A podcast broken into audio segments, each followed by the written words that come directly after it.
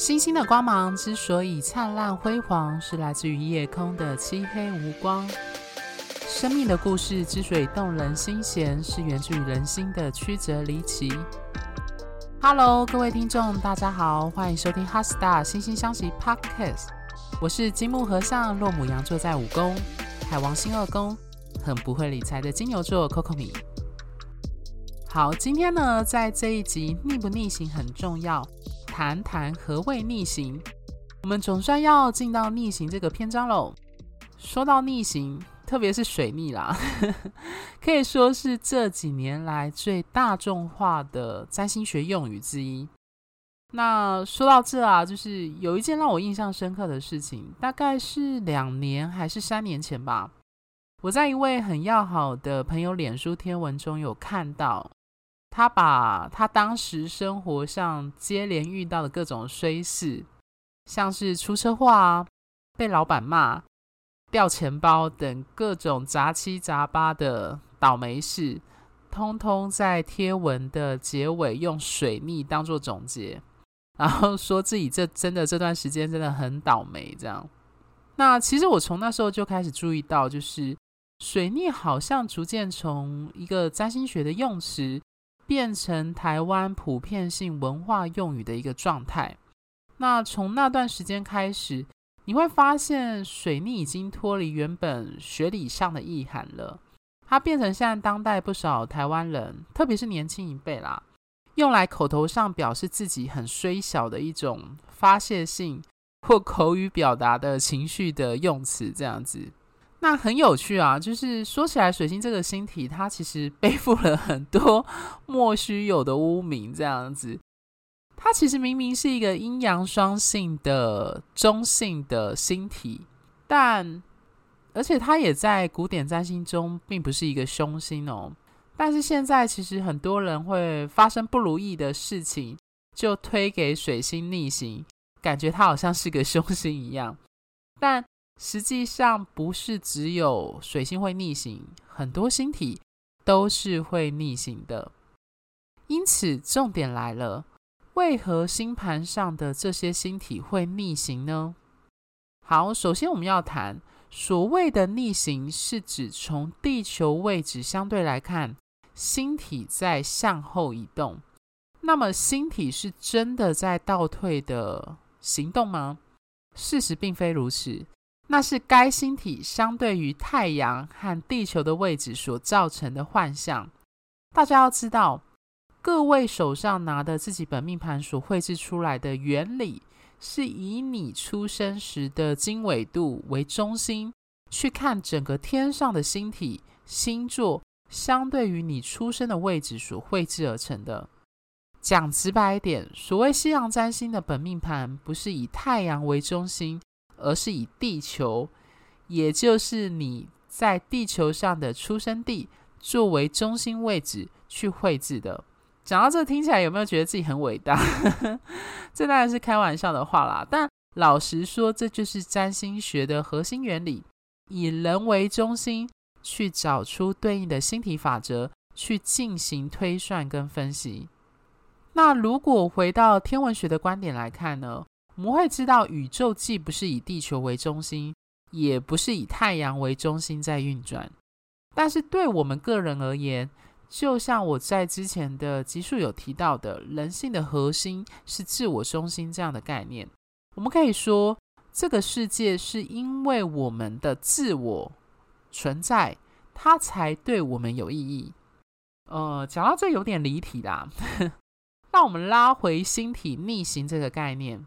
我想到一个比较具体的方式，可以跟大家解释，就是呃，为何星体会有逆行的状态？各位听众是否有坐过火车或者是在高速公路驾驶的经验呢？当一台较快的车子，或者是自强号，经过另一辆较慢的车子时，比如说像普快，那即使两台车都是朝北方行驶，但当坐在较快那方车子上的你，如果你是坐在比较快的那一个车子上的话，望向另一台车时，你会发现你的位置会逐渐的追上，就是对方的车辆这样子。那甚至会逐渐从就是齐头并进的状态，变成是对方的车子在往后退，接着隐没到就是你搭乘的车子身后的状态。那然而事实上，我们都知道，你们两台车都是朝同一个方向在前进。对方虽然车速较慢，但也还是有在持续朝着北方在行驶这样子。但对坐在较快车子那方的你来说，你会觉得那辆车好像变成在往后跑。那么这个就是所谓逆行很简化跟日常版譬喻的概念。我们绘制的星盘以及星体的判读。毕竟是以地球为中心去观测这些星体的相对位置而出现的，但实际上呢，星盘上的这些星体并不是绕着地球转，包含我们所在的地球，星盘上的星体几乎都是绕着太阳在转。那加上每个星体的轨道路线绕行太阳一圈的速度都不太一样，所以对于从地球上观测这些星体的我们来说，呃，要记住一件事，就是我们在观测这些星体时，地球也正在绕着太阳转。因此，在某一些时刻，我们会从地球这端望去，那些看那些星体，会发现这些星体好像停止不动，甚至会出现往后倒退的状况。那实际上，这些星体还是有持续在绕着太阳在转动，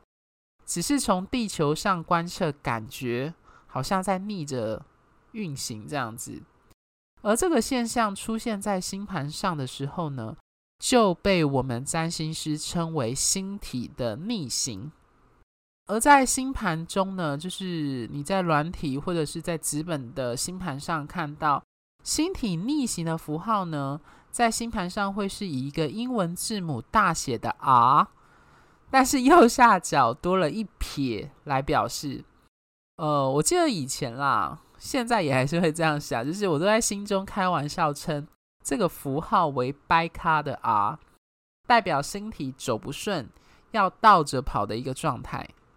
那讲到这呢，大家要记住一个概念：除了太阳跟月亮外，所有你星盘上看到的星体都会逆行，只是逆行的周期与间隔长跟短的差别而已。例如，大家在日常生活中最常提到的水逆，水逆啊，也就是水星逆行，一年会出现三次，每次逆行大致会持续三周。那金星呢，是每隔大概五十五百四十八天，也就是大概要约十八个月才会出现逆行。那每一次的金星逆行大概持续是四十到四十三天。那火星呢，是每两年逆行一次。那每次大约大概是五十八到八十一天，而之后的火星后面的木星、土星以及所谓的三王星，每年会逆行近半年的时间。那就个人运势而言啊，他们的逆行期间，除非跟你本命盘的星体形成困难相位，否则就我们占星师来说，通常个人感受性来说不会很明显。当然呢、就是讲到逆行，大家一定会想说，嗯，那是不是有顺行的概念？没有错，有顺行这样子的说法。那对我们占星师来说，星体从停滞到逆行，接着变回原本顺行的时间点，也是我们判读一个事件变化的重要依据。那当然，这部分就需要专业的星历表和专业软体来检视那个时间点是什么时候开始。好，讲到现在这一集的重点来了。逆行在占星学中是怎么被解释呢？逆行它代表该星体的运作似乎不同于平常的状态，凡是与那一颗星体相关的事物均会不稳定，而且重要是难以预测。通常对我们占星师来说，我们在解流年推运以及择日占星时，就会特别注意客户提出的时间点。以及他们要开始新的行动或新的计划的那个起点，也就那个 timing，还有对应主题的星体是否要特别提醒的地方。简单来说，逆行期间不适合启动与该星体象征相关的事物，例如，我们占星师会建议客户不要在金星逆行的期间认识新的对象，或是结婚，或者是在木星逆行的期间兴起诉讼，因为你代表你在此时此刻如果开始启动与该星体相关的行为或事件的时候，很可能会无法预测或按照你原本预期的方向去进行。那当然，我们都知道啊，就是 这种不可预测性与出乎意料，是绝大多数人不太希望遇到的，有点像天王星的状态啦。特别是如果这个计划是你已经准备很久、有准备的状态下，那有时候严重的话，呃，星体逆行的这样的现象，也会造成你该行动会变成一种往反方向走的状态。所以讲到这，我相信有些听众一定会好奇说：那么该星体逆行期间，你就完全什么事都不能做吗？其实并不是这样子的哦。在该星体逆行的期间，大家可以掌握一个大方向跟大原则，就这个此时此刻适合做跟该星体象征事物有关，但却是重新的事情。那我都称之为就是按下暂停键，然后倒带，接着 replay。这个梗有点老了啊，就是 可能以前有用过那种录音机啊，要需要有那个录音带的，可能就会印象比较深刻。就是你还要录影机要倒带这样子。那借由这种 replay，就是重新去跑一件、审视一件事情的状态，它可以让你去检视说，呃，你之前做过的事情，比如说重新审查你的工作与计划。例如像金星逆行的期间呢，可以重新会会你的老朋友，或者是旧恋人，或者在土星逆行期间，可以重新检视跟体制规划和制度上的事物。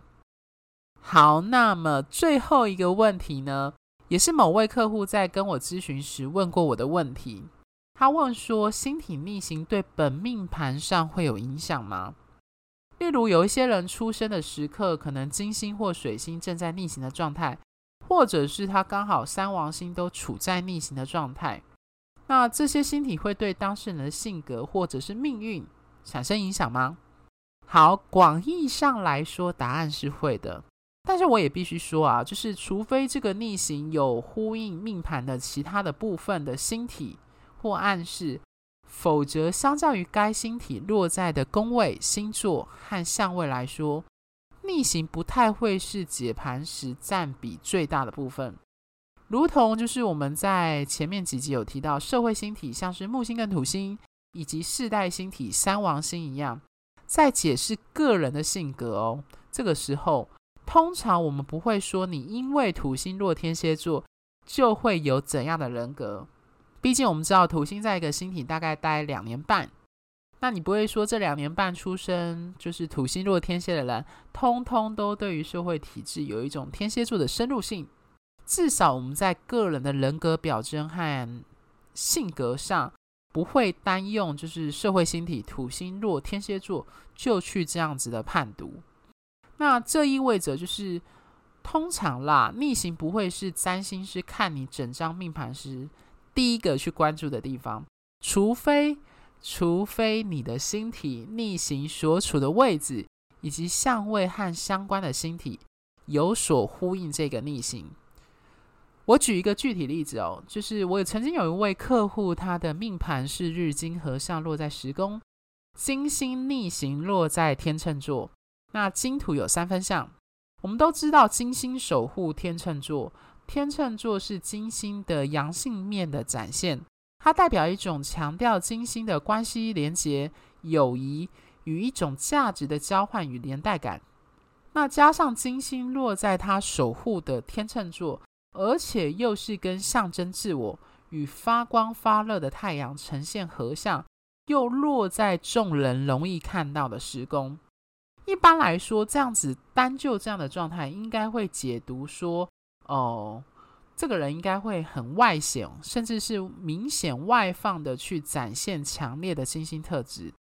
但是呢，因为有土星介入的关系，不过这个介入却是一个相对温和的三分相。